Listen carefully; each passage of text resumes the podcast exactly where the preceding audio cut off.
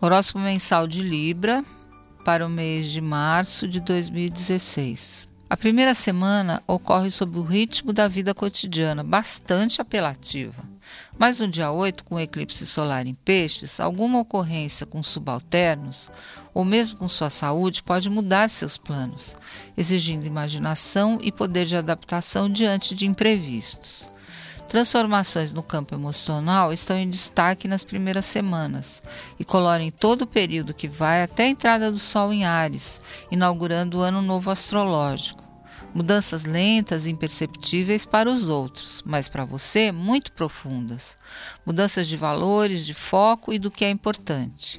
Há alguns anos você valoriza determinadas crenças e agora percebe que elas não têm mais tanto atrativo. E se no campo emocional as mudanças vêm lentas e profundas para você, no âmbito externo pode haver mais cobranças sobre suas funções no trabalho, na vida familiar. Em alguns momentos, a sensação é de que você ficou com a parte mais chata de tudo. Respire fundo e confie, vai passar. Enquanto isso, aprenda a deixar de lado o que não tem mais sentido no seu presente o Sol entre Ares no dia 20, inaugurando um novo ciclo astral, sob o comando do Sol.